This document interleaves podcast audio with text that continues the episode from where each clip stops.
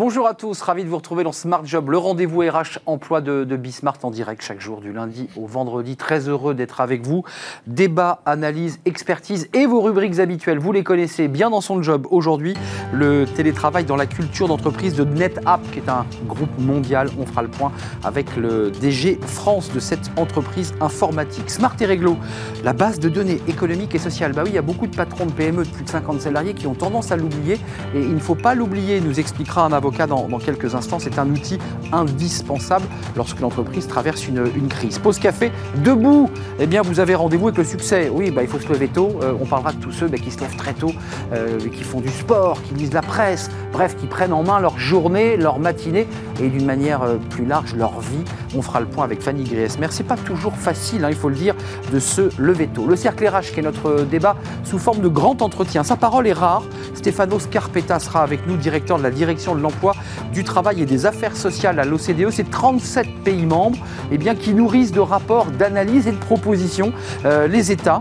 Euh, on fera le point avec lui sur la situation de l'emploi euh, au sein de cette institution, en France bien entendu. Quelles sont les, mesures à mettre en place pour faire cette relance après Covid? C'est une question importante et on lui posera dans quelques instants. Puis fenêtre sur l'emploi avec Kérus, on revisite l'entretien d'embauche. Bah oui, c'est important cet entretien d'embauche et le RH a la main sur ces entretiens. On fera le point avec cette institution. Bien dans son job, c'est tout de suite.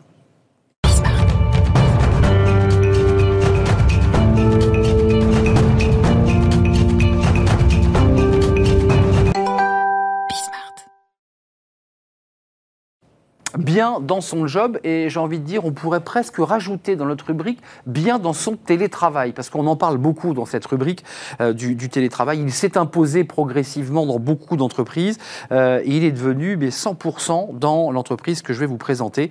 Euh, bonjour Guillaume Delanchir, merci d'être avec nous. Vous êtes le directeur général de NetApp France, donc qui est la filiale du groupe NetApp, qui est une très grosse entreprise. C'est quoi? C'est 10 000 collaborateurs NetApp? Oui, absolument. C'est à peu près 10 000 collaborateurs dans le monde. On est présent dans une centaine de pays et en France, on est 160 collaborateurs. 160 On ne vous connaît pas en marque grand public et pourtant vous êtes partout. Qu'est-ce que vous faites exactement chez NetApp? Alors effectivement, NetApp, on n'est pas très connu dans le grand public. Néanmoins, on est une société de fourniture de services informatiques au niveau du stockage. Euh, donc le stockage informatique, quand vous prenez un système d'information pour les entreprises, vous avez trois dimensions. Vous avez la dimension réseau pour acheminer l'information, la dimension stockage pour mettre quelque part l'information, un peu comme des gros disques durs, et la dimension euh, qu'on appelle serveur, qui sont en fait des ordinateurs qui font du calcul sur lesquels vous avez euh, les applications. Voilà. Donc ça, c'est au niveau infrastructure des entreprises. Ça, ce sont vos métiers. C'est ce que ça, vous proposez comme on, service on, aux entreprises. On propose des, des solutions euh, donc hardware et software pour gérer justement toute cette logique de, de stockage de données. Alors c'est intéressant parce que c'est une question qu'on pose beaucoup aux invités de cette rubrique. Mmh. Euh, on va bientôt fêter je mets des guillemets, c'est un an de, de, confinement qui était un confinement dur à partir du 16 mars dernier. Vous êtes passé en 100% télétravail, on appelle ça full remote, c'est le mot que j'imagine vous utilisez. Euh, comment ça s'est passé? Pourquoi vous avez pris cette décision? Est-ce que ça a été difficile, vous, vous qui dirigez cette filiale, à mettre en place alors il y, a, il y, a deux choses. Il y a la difficulté euh, technique et il y a la difficulté humaine. D'un point de vue difficulté technique, ça a été très simple parce qu'en fait, on a l'habitude depuis des années et des années de travailler avec un mode de travail très flexible. Hein. On a presque 100% des collaborateurs qui ont la capacité de travailler de façon euh, très flexible à la maison lorsqu'ils se déplacent, etc. Où ils veulent. Donc, où ils veulent, absolument. Donc pour nous, il n'y avait pas d'enjeu technologique majeur. La véritable difficulté et la véritable problématique était euh, humaine et, et, faire en sorte que les gens continuent à travailler, les, les collaborateurs continuent à travailler correctement avec une, on va dire, avec une, la, la même facilité en étant isolés chez eux avec leur famille. Et, voilà. Alors ça, ça vous soulevez le débat propre à presque toutes les entreprises, c'est-à-dire faire en sorte que vous restiez connecté. Votre boulot de DG, c'est-à-dire c'est aussi d'être un peu le chef d'orchestre de tout ça. Euh, comment on fait? Comment on organise tout cela? Comment on gère? Euh, C'est quoi? C'est des développeurs, c'est des informaticiens, c'est des gens qui sont un peu atomisés un peu partout. Est-ce que certains vous ont dit, écoutez, euh, moi je vais partir, je sais pas, dans, sur, sur, les îles Canaries, je vais partir en Guadeloupe.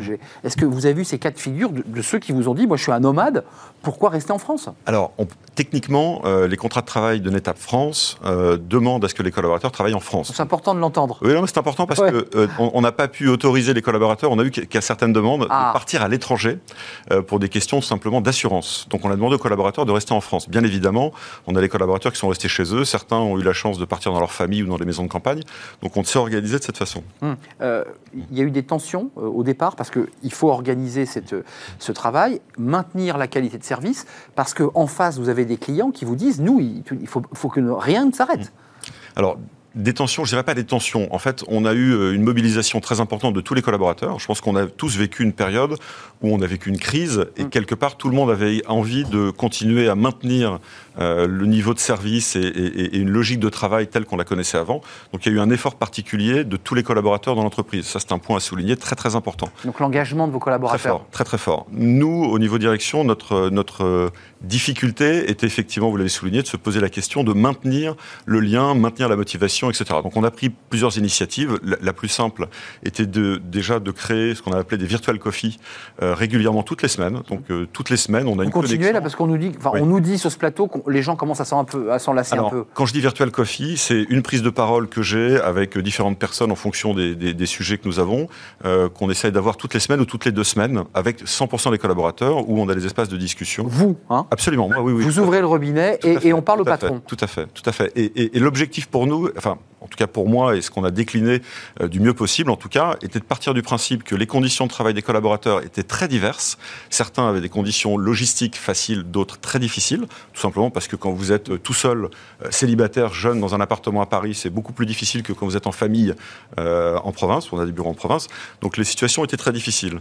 Donc le maître mot était l'empathie, comprendre quelles étaient les difficultés possibles des collaborateurs et surtout s'adapter s'adapter et leur laisser une liberté dans leur organisation, très important. Euh, Guillaume Delangia, il y a aussi, alors ça c'est intéressant parce que c'est presque un bilan à une année mm. euh, qu'on est en train de faire ensemble, parce que vous aussi, vous allez tirer, euh, faire un bilan de tout ce qui s'est passé depuis un an, réveil musculaire, yoga, faire en sorte que tous ceux qui travaillaient pour vous, vos collaborateurs, soient pas un peu, un peu ankylosés sur leur canapé, quoi, pour le dire simplement. Oui, oui alors, on a, alors ce qui est intéressant, c'est qu'on a mis en place du sport à distance, des choses comme ça. Certains collaborateurs, de façon tout à fait personnelle, ont proposé, parce qu'on a des collaborateurs sportifs, ont proposer eux-mêmes de donner des cours à distance. Voilà, on crée aussi du lien Absolument, absolument. Alors, on a essayé de mettre en place pas mal de choses. Au niveau corp qu'on a décliné en France, on a par exemple tous les deuxièmes vendredis de chaque mois, on, demande aux collaborateurs, personnellement je l'applique vraiment, euh, de ne faire aucune réunion virtuelle pour que les collaborateurs puissent se reposer un petit peu intellectuellement, travailler dans des conditions euh, plutôt euh, un peu plus sereines, au moins une, fois, une fois par mois. De la même façon, on a offert depuis le début du confinement deux journées supplémentaires de congés aux collaborateurs qu'on appelle les Wellness Day. L'idée est de dire, écoutez, merci beaucoup, euh, on tient vraiment à vous témoigner le fait que votre engagement mérite aussi que vous vous reposiez. Voilà, on a mis en place un ensemble d'initiatives. Euh, faire en sorte que le salarié soit bien dans son nouvel environnement. C'était un nouvel environnement. On avait une entreprise euh, la semaine dernière qui nous disait, moi, 70%, on a, on a mm. étudié évidemment, on a fait des études, 70% mm. de nos collaborateurs ne veulent pas revenir en présentiel, 30% donc souhaitent revenir. J'imagine que là aussi, vous êtes en train de faire vous compte que ça part d'en haut, que c'est un, un, grand groupe et que chacun réfléchit à la manière dont on réorganise ses bureaux, ses lieux de travail. Comment vous faites là aujourd'hui? Vous faites une petite étude, un questionnaire? Vous revenez, vous revenez pas? on, l'a fait. Alors on, fait on a fait deux, types de questionnaires. On a fait plusieurs questionnaires pour connaître justement la santé mentale des collaborateurs, leur demander comment ils allaient. Alors C'était très important. Plutôt bien, on a beaucoup de chance. Euh, les collaborateurs ont bien, bien vécu jusqu'à maintenant euh, la situation d'une façon générale. Et on a fait effectivement une enquête pour leur demander leur avis, en tout cas leur volonté du, nouveau modèle de travail alors demain. Et alors, assez proche de vos, de vos chiffres, on a eu 75% des collaborateurs, ça c'est une enquête monde, hein, donc qui, qui, est sur... Sur l'ensemble des 10 000, 10 000 collaborateurs. 75% souhaitent un mode de travail hybride, sous-entendant une partie à la maison et une partie au bureau. À peu près 15% souhaitent un mode exclusif au bureau, et environ 10% souhaitent un mode de travail exclusif à la maison. Donc relativement faible. Faible. Sachant qu'on a des populations anglo-saxonnes, certaines américaines, donc... Déjà. On, peut, on, peut, on, peut, voilà, on peut mitiger un petit peu ce, ce, chiffre. Euh, la suite pour vous, il y avait une croissance de plus de 100%. Alors ça fait rêver. voilà, c'est assez impressionnant entre 2019 et 2020. Euh, est-ce que vous êtes aujourd'hui, bah, le, voilà, vous accélérez encore parce que les entreprises digitalisent, numérisent, donc ont besoin de stockage, de cloud. Est-ce que la demande est plus forte là? Alors la demande est très forte, et puis il n'y a pas que les entreprises en fait, les usages en général explosent. Évidemment. Vous avez le, le, ce qu'on appelle l'IoT, l'Internet des objets, vous avez euh, les véhicules autonomes, vous avez énormément de nouveaux usages. Qui ne roulent pas encore, hein, faut... La 5G, oui, mais vous avez beaucoup d'usages qui se, qui se créent. Il faut juste comprendre qu'au niveau des données, du volume de données dans le monde, entre, euh, entre 2018 et 2020, en deux ans, on a généré autant de données qu'à la création de l'Internet, on va dire en 1995 jusqu'en 2018. C'est extravagant. Et on va multiplier par 8 cette, cette volumétrie euh, dans les 4 à 5 années à venir. Voilà. Donc on est dans une explosion totale euh, du volume de données les données et leur stockage, qui suscitent d'ailleurs un certain nombre de débats, parce que ça, évidemment, ça consomme beaucoup d'énergie. Euh, Peut-être que vous aurez l'occasion de venir nous en reparler. Vous embauchez, vous embauchez pas Comment ça se passe Aujourd'hui, vous accélérez, donc vous avez, j'imagine, besoin de talent. Absolument. On continue à embaucher. On a euh, sur notre site euh, netap.com, euh, sur la rubrique France, vous avez les offres qui sont en ligne. Allez sur la rubrique on a, France. On a, on, a, on a plusieurs jobs ouverts, des jobs de sales, de commerciaux et des jobs également un petit peu techniques. Donc. Sales, commerciaux, techniques. Allez jeter un œil chez NetApp. NetApp. NetApp, entreprise américaine fondée en 92, 10 000 collaborateurs, avec son directeur général sur le plateau, le DG France, euh, bah, qui est resté connecté, comme on dit, avec tous ses collaborateurs qui ont l'air de plutôt bien se porter. Voilà, si on devait résumer le, le, le, fruit de notre, notre rencontre. Merci Guillaume Delanchir d'être venu sur notre plateau, directeur général de NetApp France. C'est quand votre prochain euh, petit, euh, la petite visio avec les collaborateurs? Cette semaine. Cette semaine vous, vous, savez déjà ce que vous allez dire? On va se réunir avec la DRH et avec la personne qui gère la, com interne chez nous pour justement choisir les thèmes et on lance un appel systématique aux collaborateurs qui souhaitent proposer des thèmes. Et, voilà. Ça c'est intéressant d'ailleurs, on a le temps, mais ça permet aussi aux collaborateurs de pouvoir s'impliquer dans les process euh, de, voilà, de production, et ça c'est très intéressant pour vous, j'imagine.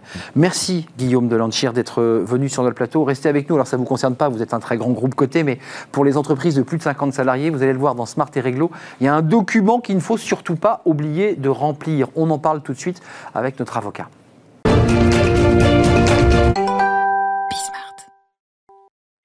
Smart et Réglo, un avocat, un conseiller juridique, un expert juridique. Aujourd'hui, un avocat, Étienne Pujol. Bonjour Étienne. Bonjour Arnaud. Comment allez-vous? Très bien, et vous? Vous avez essoufflé.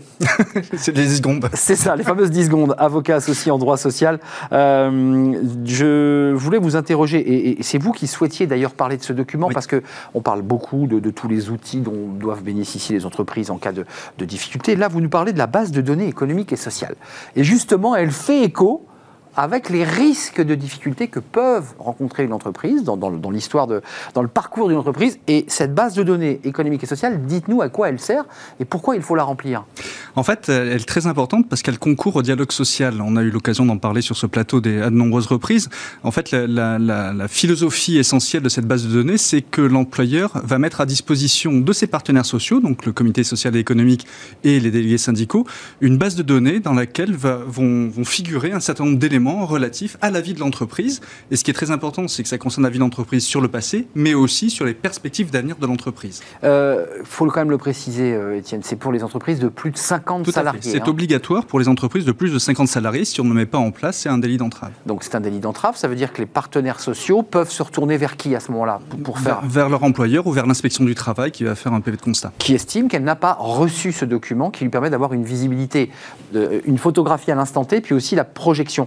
Euh, ça doit comporter combien d'items? Parce que c'est quand même pas un dossier de 72 pages. Bah, c'est quand même extrêmement volumineux. Il y a 9 thèmes obligatoires et au sein de ces thèmes obligatoires, il y a des sous-catégories. Typiquement, le premier thème qui est celui de l'investissement social et de l'investissement des actifs matériels et immatériels dans, les, dans tout ce qui est investissement social, c'est en fait tout ce qui va être euh, le bilan social de la société, c'est-à-dire le nombre de CDI, le nombre de CDD, le nombre de stagiaires, le nombre d'apprentis, pour voir l'évolution sur le passé et les perspectives d'avenir, puisque l'autre conséquence, quelque part, de, ce, de l'absence de, la base de données économiques, c'est le fait de ne pas pouvoir consulter ses partenaires sociaux sur les orientations stratégiques de l'entreprise. On en a parlé, c'est très important et ça concourt, encore une fois, je me permets d'insister là-dessus, à la transparence et la qualité du dialogue social. Plus les partenaires sociaux auront confiance dans la qualité de l'information donnée par l'employeur, bien plus il, y aura, il pourra y avoir lieu à dialogue social au sein de l'entreprise. Dialogue et accord, puisque l'intérêt du dialogue, c'est de pouvoir faire avancer un, certain nombre d'accords euh, organisant, modifiant. Euh, c'est quand même sensible, il faut le ah. dire. Parce que c'est aussi une des raisons pour, pour lesquelles l'entreprise parfois hésite parce qu'elle met entre les mains d'élus, de, délégués du personnel, des élus, des données très sensibles, de la stratégie de l'entreprise. Exactement, et ce sont des, données relativement précises aussi, et donc euh, si elles tombaient à la concurrence, évidemment, notamment sur les perspectives d'avenir, euh, cela pourrait être néfaste. C'est pour ça que euh, les, aussi bien l'administration que les textes rappellent que les informations qui sont données dans la base de données sont des informations confidentielles, et d'ailleurs, il est recommandé, puisque la base de données doit être mise en place par accord d'entreprise, que l'on rappelle à cette occasion-là que la contrepartie quelque part de la confiance que l'on donne, euh, c'est que cette confiance soit honorée et que donc ces données restent au sein euh, du dialogue social. Juste d'un mot, vous l'avez déjà évoqué, je vous ai posé la question, mais je, vous la repose d'une manière différente. Vous constatez des chefs d'entreprise qui finalement, par faute d'information, euh, ne savent pas qu'il faut faire ce BDES, puisqu'on l'appelle le BDES. vous le constatez? Oui, oui. Oups, je ne l'ai pas fait. Oui, on, constate encore trop, malheureusement, dans les audits que l'on fait en, en cas d'acquisition. Les grandes entreprises de plus de 300 c'est assez rare qu'elle ne l'ait pas encore mise en place. Petites parce sont bien structurées, bien conseillées, elles ont d'excellents conseils. Euh, les entreprises, en revanche, entre 50 et 100, euh, là, c'est un peu plus rare. Généralement, on sait qu'on doit mettre en place un, CSE. Euh, on sait un peu moins qu'on doit aussi leur fournir un certain nombre d'informations. Et souvent, il y a aussi de la réticence parce qu'il y a ce, cette sorte de persistance rétinienne de ce qu'on ne peut pas vraiment avoir confiance dans son CSE. Et pourquoi je leur donnerai toute cette information-là et à quoi ça sert Et en fait, est-ce que j'encours pas le risque de toute façon? Je gère pas ce risque de délit d'entrave de toute façon. Il y a la question du délit d'entrave des 7500 euros, mais enfin, j'allais dire, c'est un peu anecdotique. enfin, c'est 7500 euros, bien sûr, mais euh, quand même, en cas de difficulté de l'entreprise, ce document, l'entreprise va mal, parce que la crise Covid l'a impacté, par exemple, ce document, il, lui sert à quoi? Il, permet aux deux partie prenante de pouvoir dire, vous avez vu, là on avait évoqué euh, une prospective de création d'emplois, mais là on peut plus le faire. C'est sur ce document qu'on s'appuie pour euh, justifier une difficulté? Exactement. En fait, c'est par ce document que l'on euh, que l'on a informé euh, ses partenaires sociaux de la situation de l'entreprise. Et donc c'est très important parce que euh, auparavant, quand on était amené à consulter les partenaires sociaux, on leur donnait une liasse de documents euh, juste pour la consultation. Là, en fait, non seulement on doit mettre en place la base de données, mais on doit l'actualiser régulièrement à chaque fois qu'on a des données. Alors évidemment, sur le passé, c'est plus facile d'avoir des données chiffrées et précises. Pour le futur, on peut se contenter de grandes masses, mais néanmoins, comme on doit chaque année consulter ses partenaires sociaux sur les orientations stratégiques de l'entreprise, la fourniture de ces éléments sert de base à cette consultation. Et si on ne met pas euh, cette base de données en place ou si on n'actualise pas, eh bien on ne peut pas les consulter sur ces orientations stratégiques. Et c'est ça qui est très important. Donc le conseil que vous donnez avant de nous quitter aux chefs d'entreprise, avec cette petite poussière, vous avez vu, qui vole au-dessus de vos yeux, c'est très, très poétique, euh, c'est attention, soyez vigilants, remplissez bien ce document. Euh, on peut faire de la rétention pour le dire un peu simplement. C'est-à-dire, on remplit le document parce qu'il y a une obligation légale, on vient de l'entendre, mais on ne met pas tout. En fait, euh, comme on le met en place par accord d'entreprise, on peut dans l'accord déterminer euh, à l'intérieur de ces grandes catégories qui sont obligatoires ce que l'on va mettre et ce que l'on ne va pas mettre. C'est aussi tout l'enjeu de la négociation avec les partenaires sociaux. Euh, après, l'actualisation, elle est faite de manière récurrente et on doit informer nos interlocuteurs de ce que cette base de données a été actualisée. Et donc, ils vont aller chercher évidemment l'information qui s'y trouve. Avant de nous quitter, tout le monde n'a pas un DRH dans des entreprises de 50 salariés. Il faut le reconnaître, il n'y a pas de directeur des ressources humaines. C'est souvent le patron qui gère tout ça. Mmh. Euh, avec un, collaborateur ou une collaboratrice. Euh, qui doit gérer ce BDES euh, Les avocats qui remplissent ce document Enfin, les, conseils Ou les gens dans l'entreprise? les, conseils, évidemment, vont aider à structurer et puis à la négociation de la mise en place. Encore une fois, ça doit passer par un accord d'entreprise. Donc, on va accompagner le dirigeant dans cette mise en place.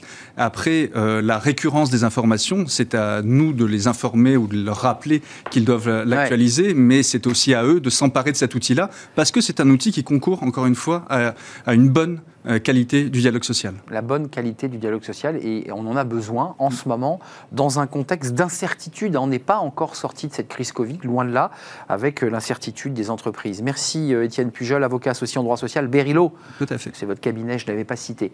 Merci d'être venu, on se retrouve très très très bientôt, peut-être toujours avec cette petite poussière qui va venir nous chatouiller les, narines. on fait une petite pause, la pause café avec Fanny Griesmer. Je ne sais pas si vous êtes partie de, de, de cela, mais c'est ceux qui se lèvent tôt. Vous savez, ces chefs d'entreprise, ces managers qui très très très tôt le matin vont courir, euh, lisent la presse, bref, presque une caricature. Fanny Griesmer ben, nous lève un coin de voile sur euh, ben, ceux qui se lèvent très tôt le matin.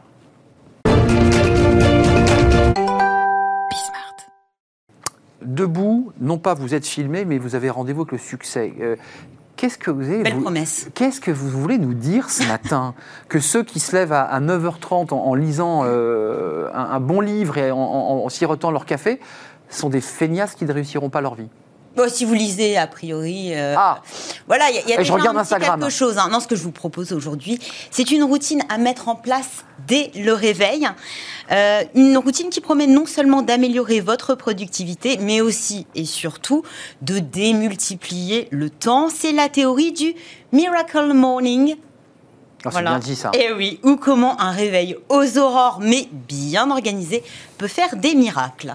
À votre avis, Arnaud, quel est euh, le point commun entre Tim Cook, Richard Branson et Tim Armstrong? Euh, ils s'appellent Team tous, non? Non, puisqu'on a Richard Branson. Richard Branson. Voilà, Bah, ce sont des là, hein. lèvres tôt.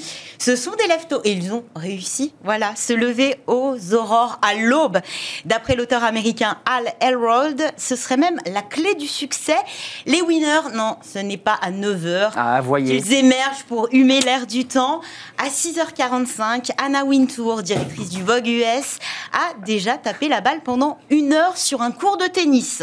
L'ancien PDG d'AOL, Tina Armstrong, a lui déjà fait ses exercices, lu et répondu à ses mails.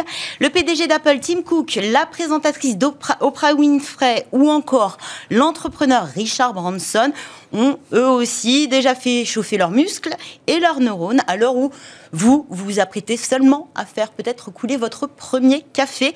Des pros, hein, tous, oui, surtout de l'autodiscipline, visiblement.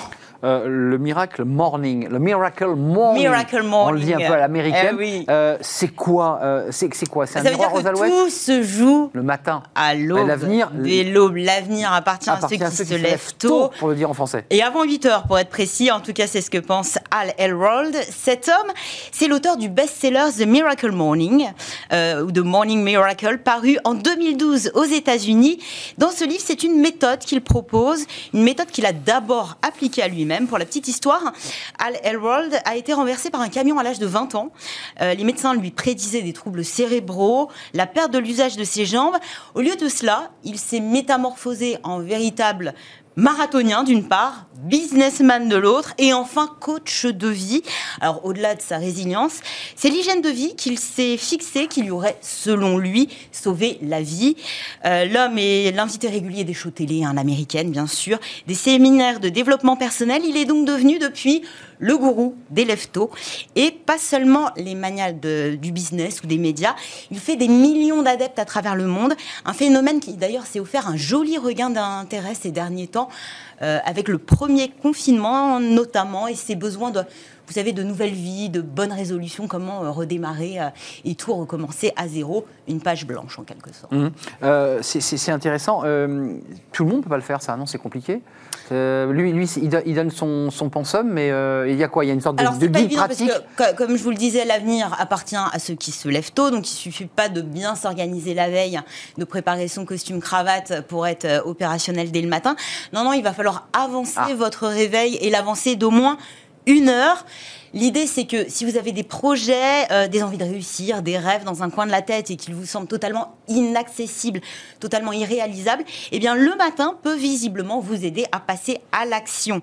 En résumé et en pratique, qu'est-ce que ça donne? Bah, On arrête de snoozer, on ne repousse pas le réveil. Snoozer. Oui, vous appelez, euh, c'est un rappel de sonnerie. Oh là, tous ces mots anglais que euh, Fanny nous sort aujourd'hui. l'iPhone, je crois que c'est les 8 minutes. Oh là 8 là, minutes et on appuie, on appuie, on appuie jusqu'au dernier moment. Sauf que vous restez dans un état un petit peu comateux et c'est pas du, c'est pas ce qui vous rend le plus efficace. On dit ça, pro- on dit procrastiner aussi. hein. Exactement. Et vous vous levez d'un bond, tout de suite, opérationnel. Vous avez une heure devant vous, c'est formidable. Qu'est-ce que vous allez pouvoir faire La vie devant soi. C'est la vie devant soi, exactement. Euh, eh bien, vous allez pouvoir adopter ce nouveau rituel euh, censé, selon Al Elrod, vous aider à vivre enfin la vie de vos rêves. Tout un programme, de belles promesses, hein, mais le programme est, est- est assez chargé, vous allez le voir. Qu'est-ce qu'on fait pendant cette heure? De la méditation pour se vider l'esprit, commencer sa journée par une page blanche, Euh, des affirmations et des visualisations positives. On en parlait vendredi C'est exact. pour lutter contre le trac. Voilà, vous imaginez votre réussite. C'est très stimulant, ça booste la confiance en soi. Des exercices physiques. Voilà, vous pouvez aller courir, ou vous commencez euh, par de la boxe pour les plus euh, courageux, mais aussi du yoga peut-être ou du pilate, euh, voilà, pour vous réveiller en douceur. Ça vous donne de l'énergie et ça aussi vous dissuade Mm. d'aller vous recoucher, hein, ça peut aider. C'est important. Des lectures inspirantes, vous pouvez lire également la presse, et de l'écriture introspective. tenir son journal, par exemple, noter, faire votre to-do list, noter vos objectifs. Bon, il va falloir de la persévérance, hein, pas facile à mettre J'ai en baillé un peu là. Si on sait, oui, oui, oui, bah, va falloir s'accrocher. hein. léger bâillement. Euh, bon, alors la bonne nouvelle, c'est qu'il faut en moyenne, selon certains experts en tout cas, 21 jours pour ancrer une bonne habitude. Donc euh, voilà, encore euh, presque un petit mois de souffrance. Euh, un petit mois avec week-end compris.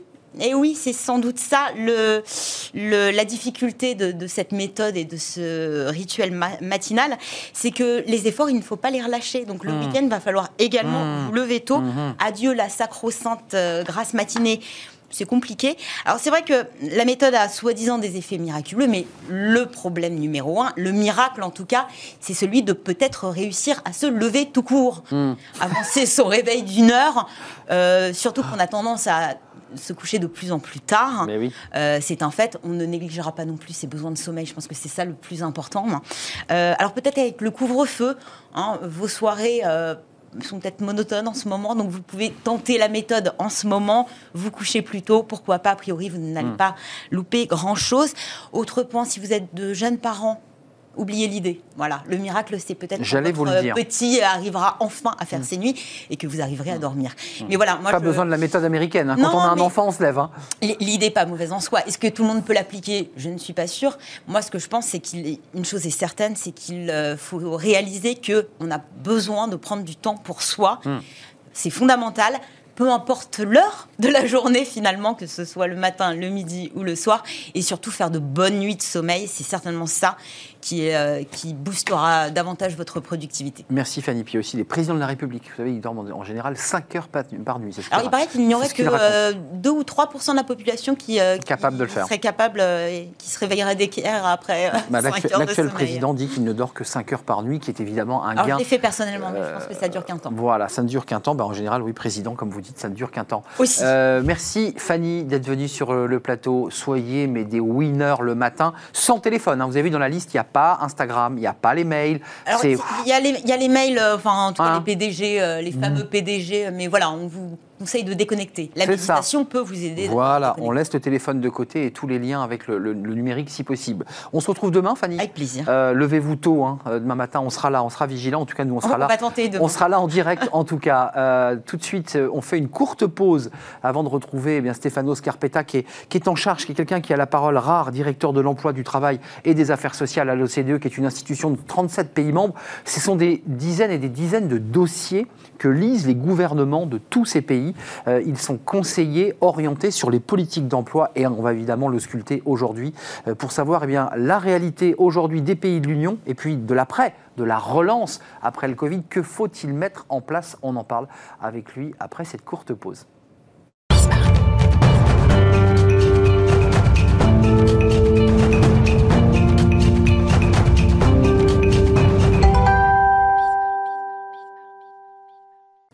Le cercle RH, notre débat en forme aujourd'hui de grand entretien avec une personne dont la parole se fait rare. Stefano Scarpetta, merci d'avoir répondu à notre invitation.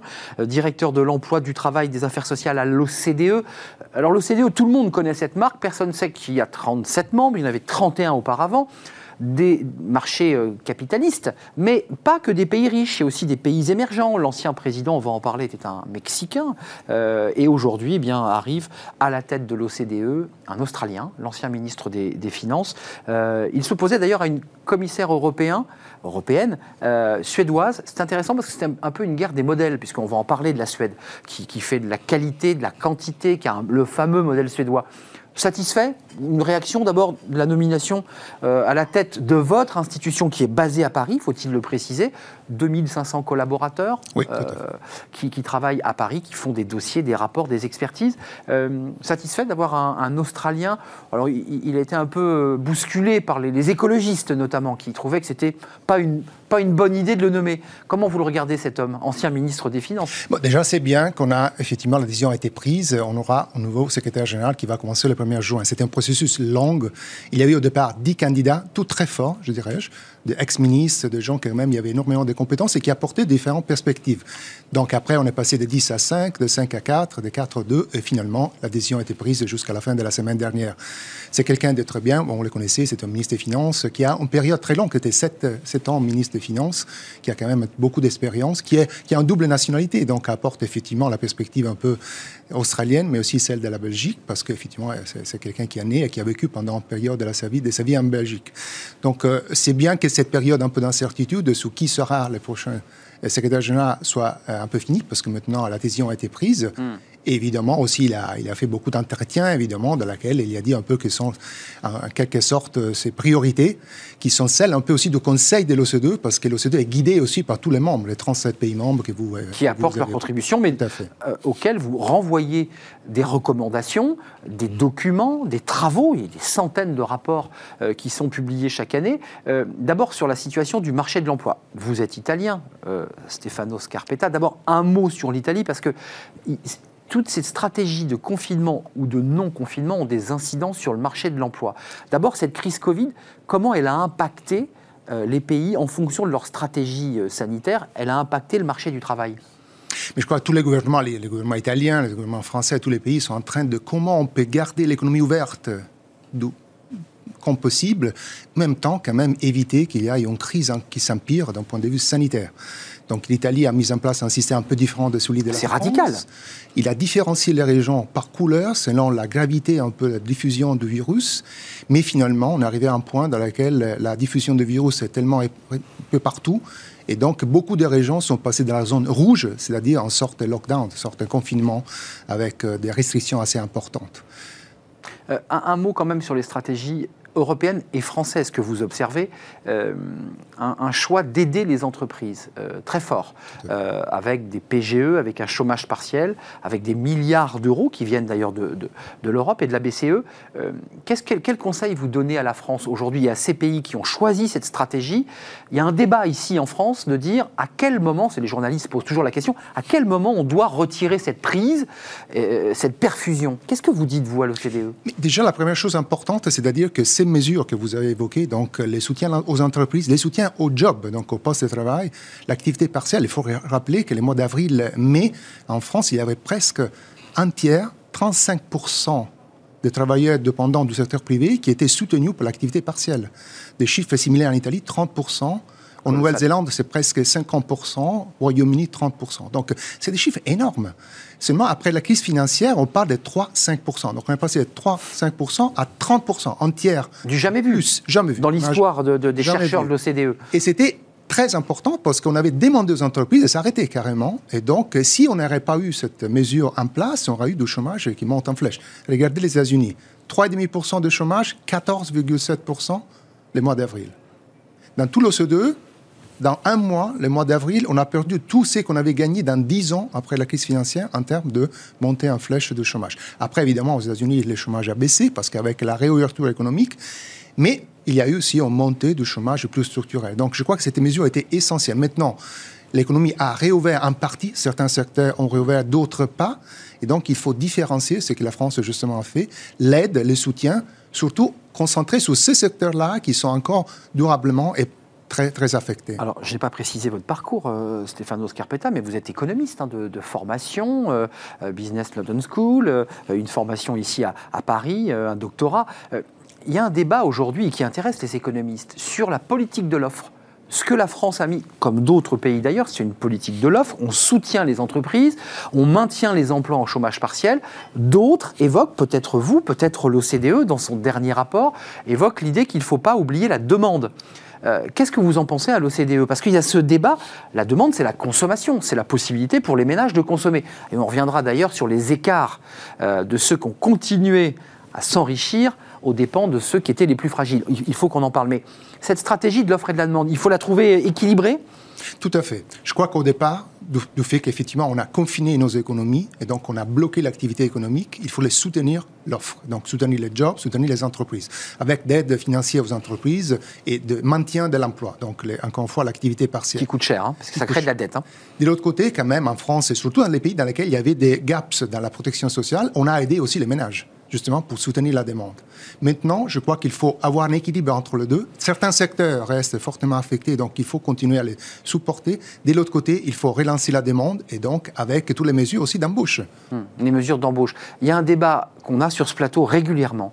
Les entreprises nous disent on accélère la digitalisation, on, accélère la transformation numérique. Ce qui était vrai avant s'accélère avec le Covid. Vous l'avez constaté à l'OCDE et vous dites euh, on, va, on va perdre des emplois. Des emplois vont disparaître avec cette numérisation, cette digitalisation, avec Internet. Quelle proposition faites-vous pour permettre à ces salariés de continuer à avoir un emploi? C'est tout l'enjeu. Mais vous savez, toute crise économique comme celle dramatique qu'on a vécue avec la crise de Covid accélère un peu les transitions, les changements. Surtout parce qu'en quelque sorte, les entreprises les moins performantes, malheureusement, sortent. Et du coup, celles qui restent, en général, sont aussi technologiquement plus avancées. Cette fois-ci, c'est pas différent. On a vu quand même une utilisation massive du télétravail.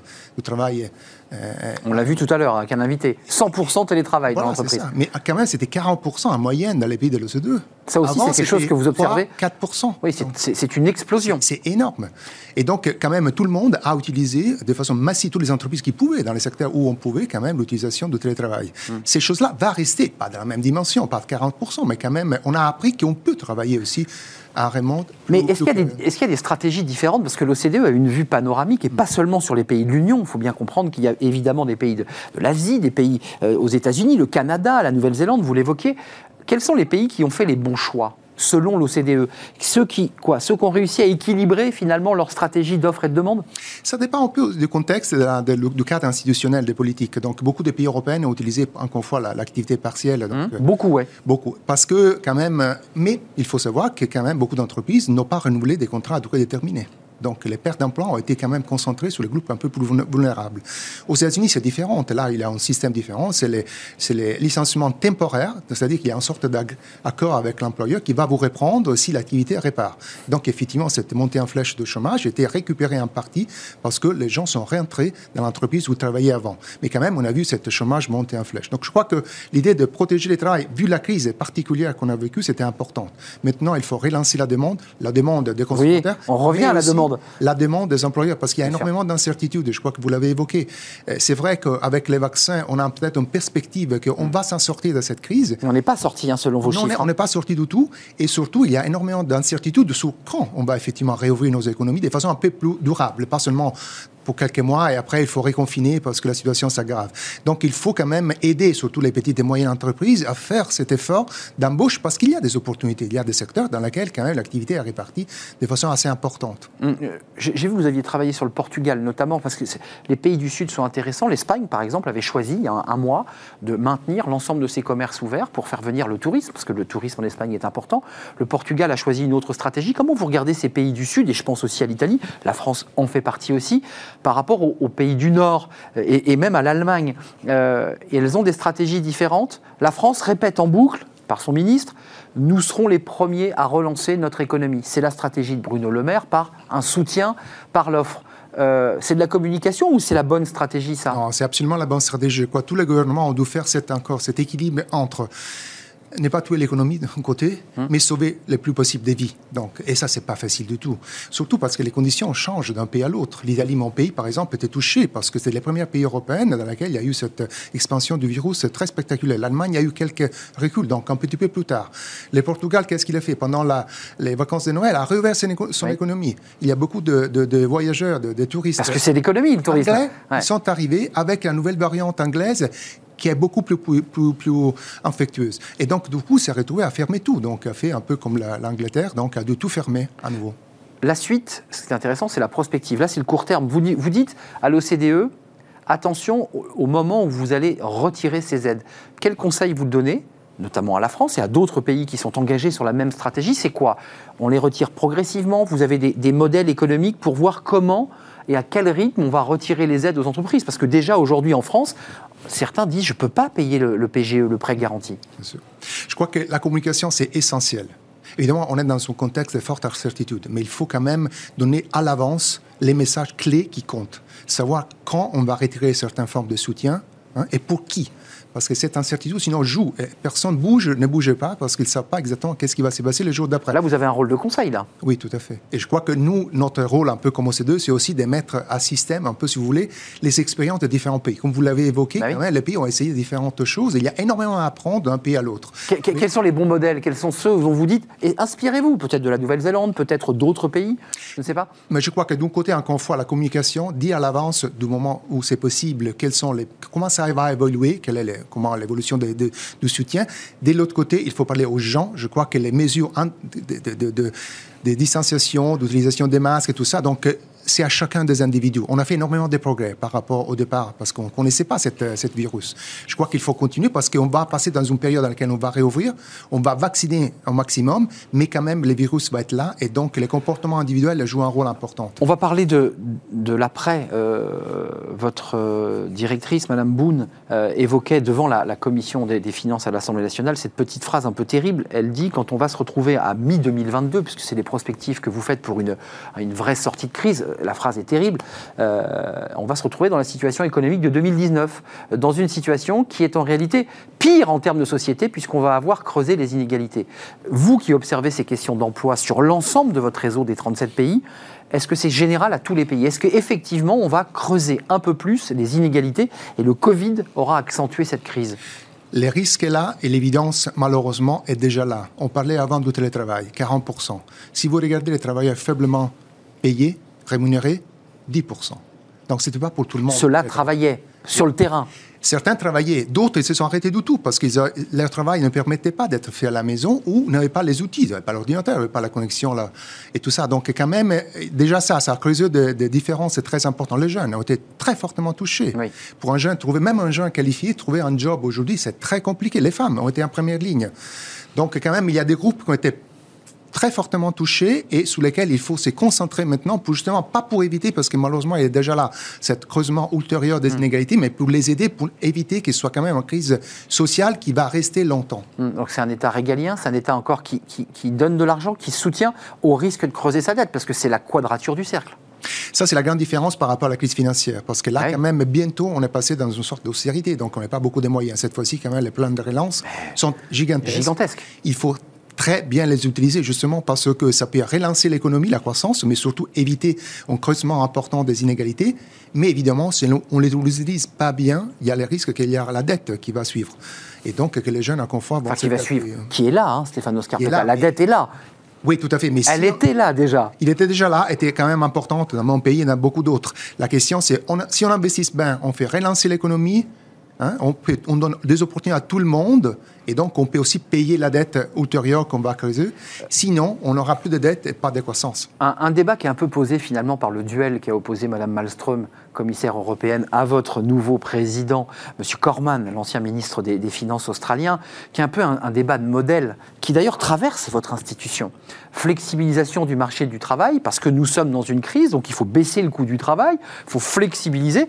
Et puis il y a le modèle suédois, puisqu'elle incarnait ce modèle, et elle disait, mais non, il faut former, proposer des emplois qualifiés en grande quantité.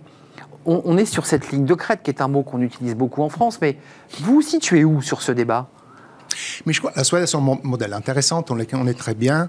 Et donc, effectivement, il y a énormément de soutien. L'Australie, par contre, on peut penser que c'est un modèle néolibéral. C'est pas vraiment ça. C'est un pays quand même dans lequel on donne beaucoup de soutien à tous ceux qui n'ont besoin. C'est vrai. Il y a un système dans lequel il y a des transferts qui sont très bien ciblés. On ne nous dit jamais d'ailleurs ça. Et effectivement, c'est un des pays qui a eu un taux de croissance continue pendant une période très longue avec des inégalités qui ne sont pas forcément beaucoup plus élevées que celles qu'on trouve dans beaucoup de pays européens. Hmm. Donc je crois qu'il ne faut pas suivre un modèle parce que chaque modèle dépend un peu de du contexte socio-économique d'un pays, mais il faut prendre les bonnes pratiques de chacun des pays. Il y a énormément à apprendre de la Suède et justement, c'est des recommandations. Le fameux modèle suédois. Suivre. Mais le modèle suédois, c'est quand même a évolué énormément. Oui, c'est vrai. Rappelons-nous que quand même la Suède, c'est un pays qui a accueilli beaucoup de migrants, beaucoup de réfugiés. Hmm. Donc, qui est d'ailleurs revenu, qui est revenu un peu sur ce choix d'ailleurs. Mais quand même qui a toujours dû adopter son marché au travail et aussi les formes de soutien aux travailleurs pour tenir compte du marché au travail et d'une force de travail qui est plus hétérogène aujourd'hui qu'il était auparavant. Euh, crise de l'emploi pour ceux qui étaient les moins qualifiés, vous nous l'avez dit. Il y a des gagnants, il y a des ménages qui se sont enrichis, qui ont épargné. Euh, il y a effectivement une, inégalité qui s'est accentuée. On la résorbe comment? Quelles sont les propositions de l'OCDE justement pour euh, réduire ces inégalités? On forme, on transforme, parce que les métiers de demain, on ne les connaît pas encore. Euh, comment on, accompagne ces salariés qui, sont, qui vont ou qui sont déjà au chômage? D'un côté, je crois qu'il faut quand même regarder le système de transfert et d'imposition pour regarder un peu la redistribution.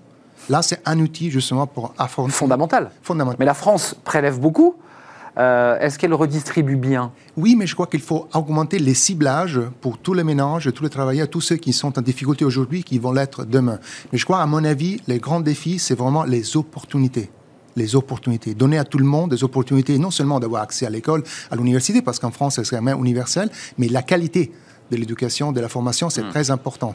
Et surtout, il faut passer d'un modèle dans lequel on se forme, on travaille, après on part de la retraite, à un modèle dans lequel on continue à se former pendant toute la vie Parce qu'on va changer de métier Parce que les jobs changent tout le temps et vont changer énormément. Donc il faut donner beaucoup d'opportunités, surtout à ceux qui sont les plus faiblement qualifiés. Seulement 15% d'eux participent à la formation professionnelle.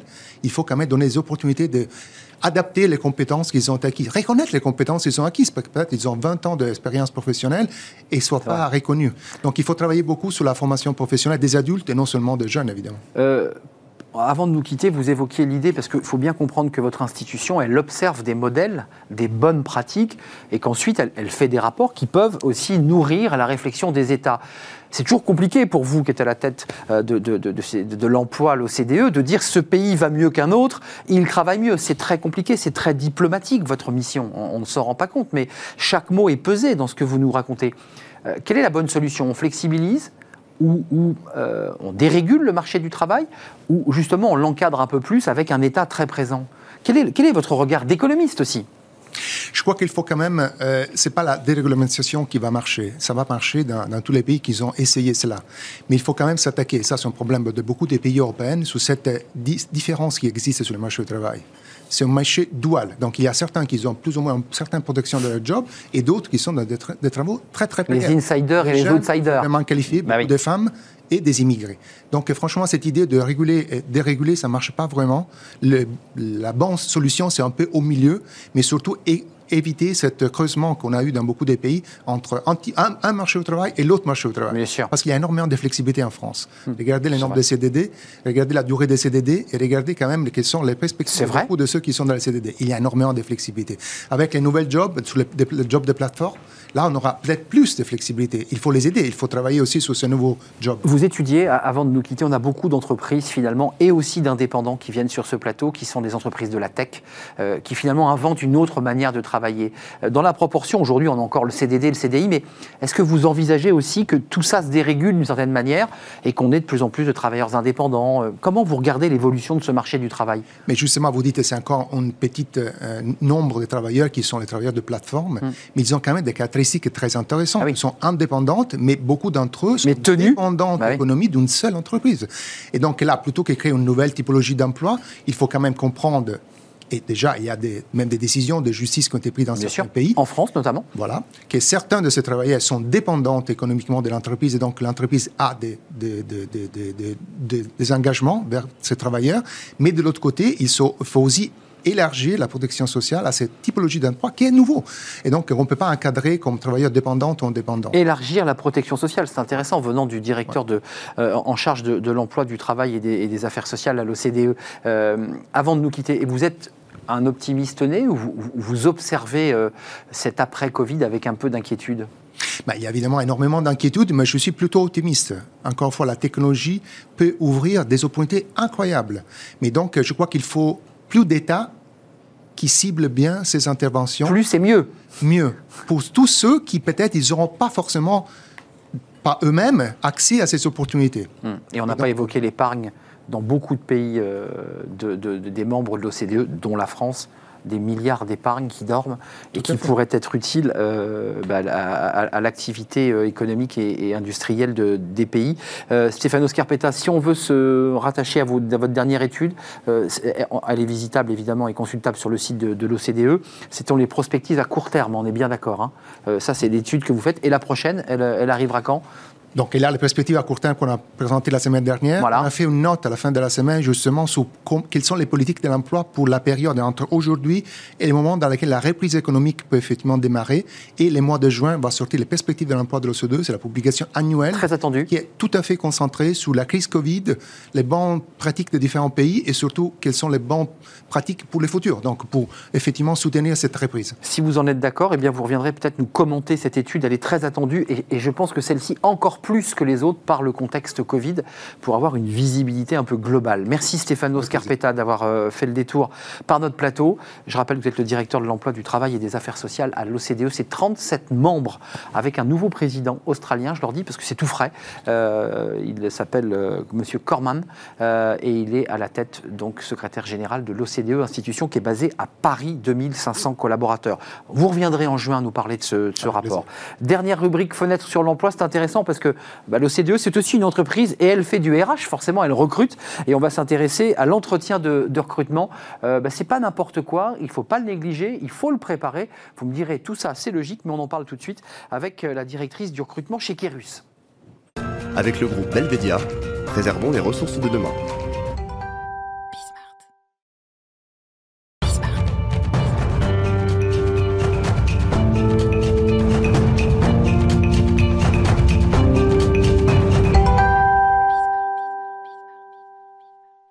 Fenêtre sur l'emploi. Vous savez, c'est notre rubrique où on parle du recrutement. Euh, alors, les entreprises qui recrutent, les techniques de recrutement, on en parle aujourd'hui avec Valérie Sablet, qui est la directrice du recrutement chez Kerus. Bonjour Valérie. Bonjour.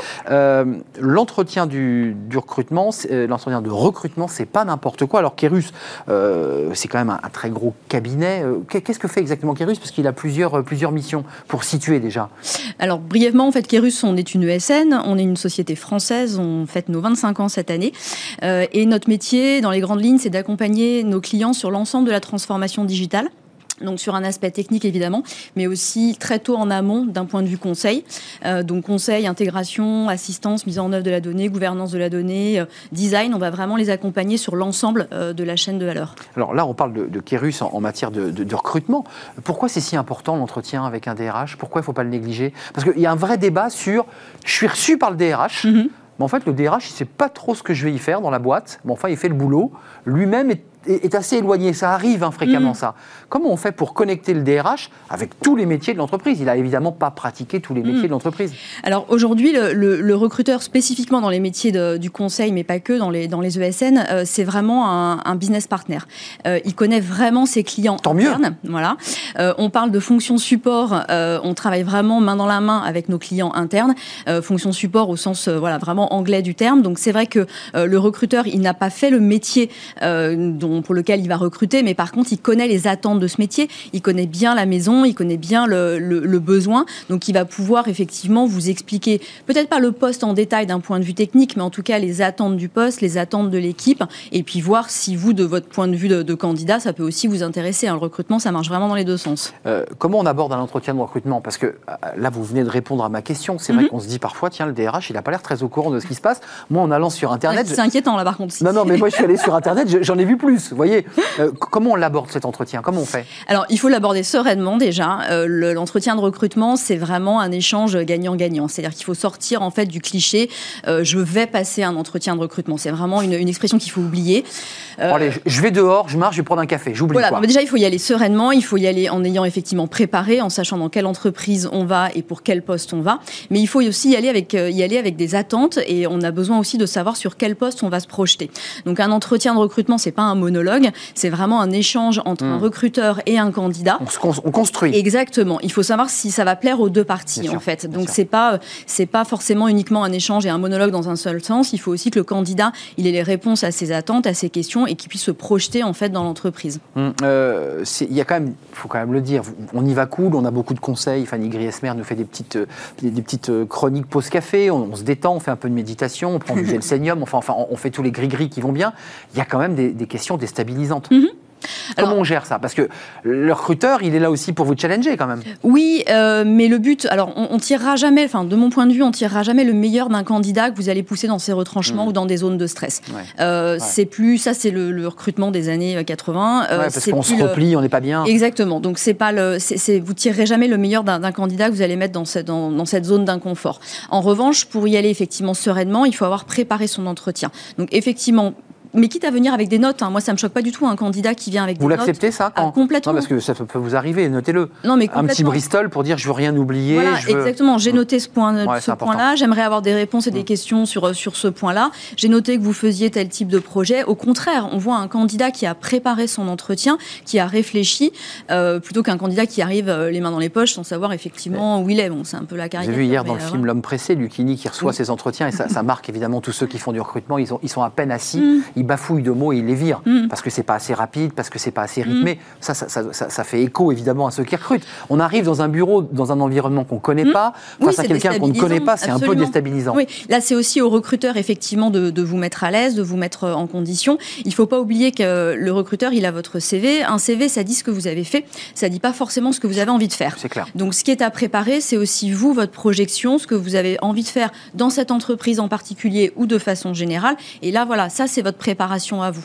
Ça Mm. c'est important. Mais justement, je- je- c'est intéressant d'avoir une recruteuse qui explique et qui donne des conseils, parce que peut-être que vous vous retrouverez, vous, euh, bah, dans quelques jours, mois, euh, en face de, de Valérie Sablé, mais parfois vous vous dites tactiquement, lui, il me le faut, Mhm. parce que lui, c'est le talent.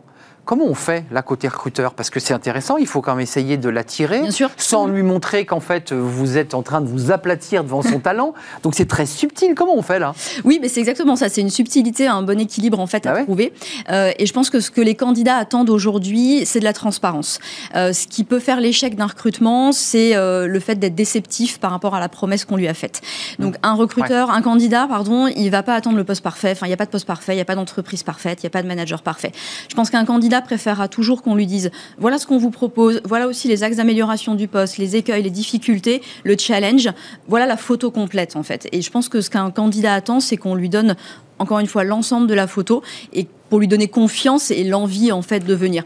Les surpromesses aujourd'hui, les, les candidats. Je repose ma question à l'envers. Il y a parfois des candidats dont vous dites, euh, lui, il, euh, si on ne le prend pas, il ne trouvera pas ailleurs. Mhm. Et il y a des candidats qui sont face à vous et vous dites, si je ne l'ai pas, dix autres le prendront. Mhm. Comment on fait pour celui-là? On essaie de lui, de lui parler du meilleur de la société et surtout on, lui, on le projette lui euh, sur sa trajectoire, sur le projet, le poste en fait. Et là je pense qu'il faut être assez micro dans ces cas-là Ouais. et vraiment le projeter dans son quotidien et de trouver les leviers. Elle fait rêver un peu peut-être, non? Oui, voilà, et trouver les leviers auxquels lui, il est sensible. Alors, ça peut être, euh, Ouais. qu'on parle d'un profil junior ou d'un profil de 20 ans d'expérience, Ouais, c'est le de la sujet, psychologie, ça, hein. Voilà, c'est trouver à quoi le candidat en face va être sensible.